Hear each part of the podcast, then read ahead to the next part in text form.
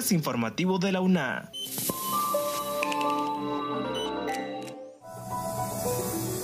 Bienvenidos a este espacio de divulgación de la Universidad Nacional Autónoma de Honduras. Les saluda Jessie Arita. En esta edición, conozca sobre la Unidad de Transparencia y Política Limpia, misma que trabaja en el fortalecimiento de los mecanismos de transparencia para las próximas elecciones estudiantiles. En el marco del Bicentenario, la historiadora Anarela Vélez expuso sobre el rol protagónico de las mujeres en el proceso de emancipación de Centroamérica. Por otro lado, Honduras consiguió la ampliación del TPS para casi 50.000 compatriotas. En cuanto a salud, conozca algunas secuelas post-COVID-19 y la importancia de la rehabilitación. Pero antes, Eileen Espinosa informa sobre los proyectos y expectativas del nuevo decano interino de la Facultad de Ciencias, Alejandro Galo.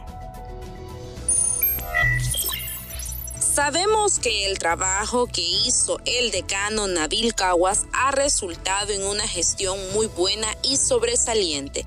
Por lo tanto, sabemos que la vara está muy alta y tenemos que esforzarnos por igualar o incluso superar todo lo que se ha hecho, indicó el máster Alejandro Galo Roldán, nuevo decano de la Facultad de Ciencias de la Universidad Nacional Autónoma de Honduras, al referirse a los planes y expectativas que tiene para su gestión, quien al comenzar el mes patrio fue juramentado en un cargo que el académico ha tomado muy emocionado y comprometido para servir al país. A nivel profesional, Galo considera esto como un gran paso después de más de 43 años de vida académica y desde la perspectiva profesional lo estima como un triunfo importante en su carrera, pero sobre todo lo visualiza como una gran oportunidad de contribuir al desarrollo de la ciencia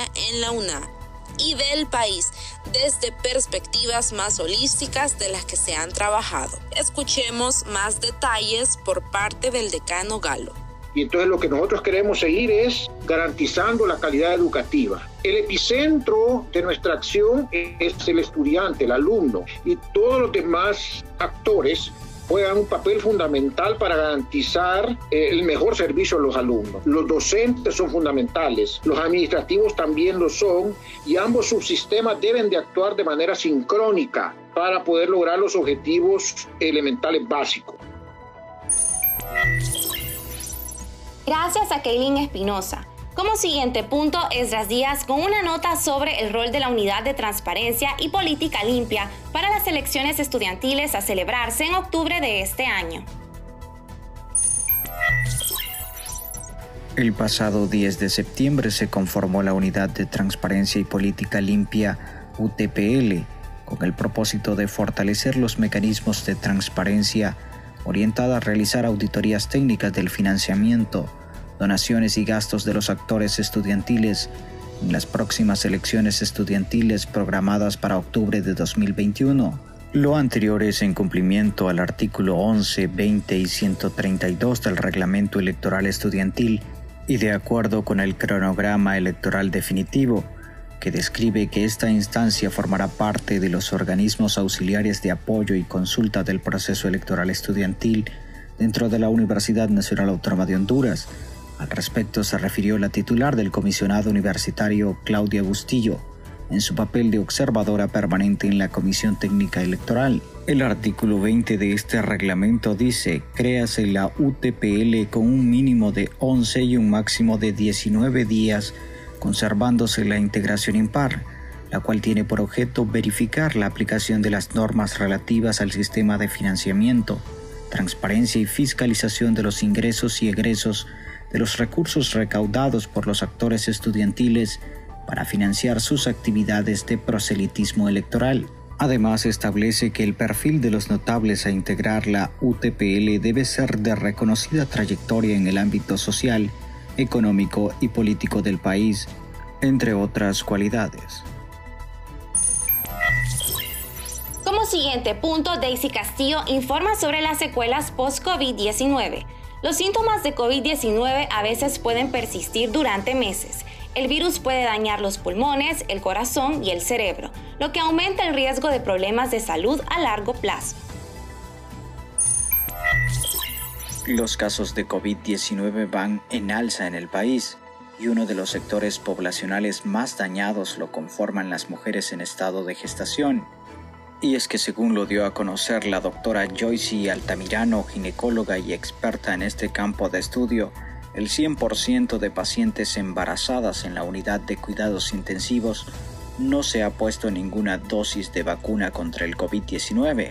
La vacunación, al inicio de la vacunación se decía que la paciente embarazada todavía no iba a tomarse como un grupo de riesgo para poder iniciar la prevención contra el contagio como es una vacunación.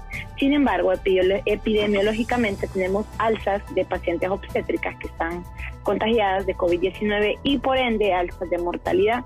Los datos fueron compartidos por la doctora Altamirano, quien labora en el Hospital Escuela y en el Instituto Hondureño del Seguro Social durante el programa Café Presencia, en donde abordó la temática el embarazo y el COVID-19, las complicaciones, la vacuna y la prevención.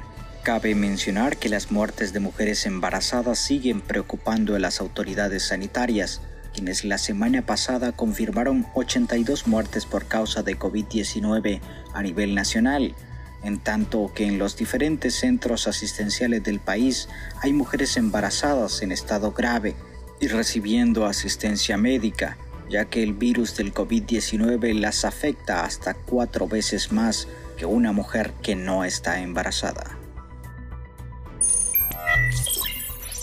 Continuando con la información, Esdras Díaz informa que Estados Unidos amplió el programa de estatus de protección temporal o beneficio migratorio temporal para personas que no pueden regresar a su país de origen a 50.000 hondureños.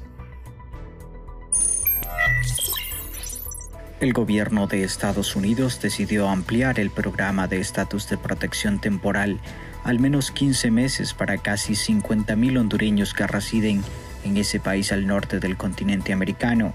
El TPS ha sido ampliado en varias ocasiones para los miles de hondureños que están acogidos bajo este programa gubernamental. Para el sociólogo y catedrático universitario Marco Antonio Tinoco, la ampliación de este programa representa la estabilidad y tranquilidad para miles de compatriotas. Es una buena noticia eh, que, eh, que los ciudadanos que viven eh, en Estados Unidos procedentes de Honduras puedan ser beneficiarios de, de este TPS porque eh, de alguna manera eh, eso ayuda eh, a la economía del país, porque sabemos que Honduras es un país que vive de las remesas. Por otro lado, el catedrático indica que el gobierno de los Estados Unidos está tratando de brindar oportunidades para estos ciudadanos al concederles mayor certidumbre para que puedan desarrollar sus proyectos de vida los expertos consideran que actualmente la situación en América Central continúa deteriorándose por la escalada del crimen, la violencia, la corrupción y la pandemia del COVID-19, por lo cual era urgente que la administración Biden ampliara el estatus de protección temporal.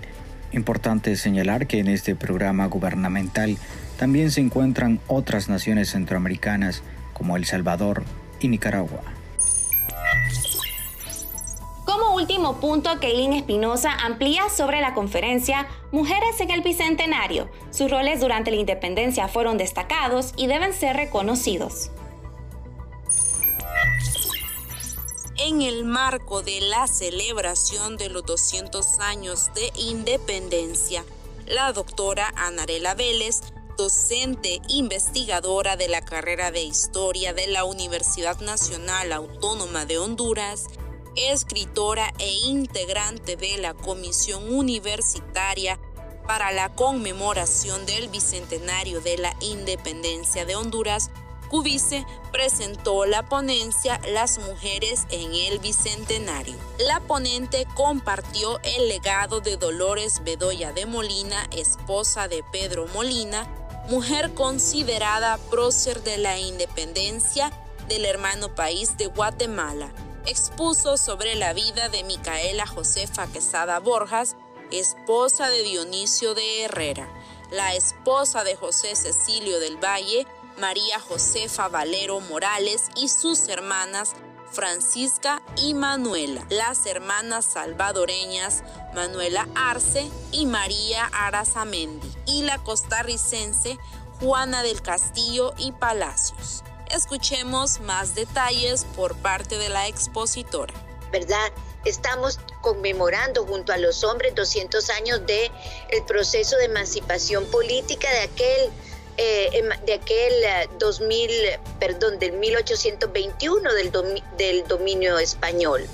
La historia que se aprende en, nuestras escuelas ha sido escrita desde un punto de vista muy eh, masculino.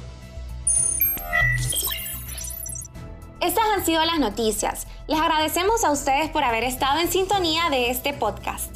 Encuéntranos en las plataformas de Anchor y Spotify. Se despide Jessy Arita. Hasta la próxima. Este es un servicio informativo de la Universidad Nacional Autónoma de Honduras.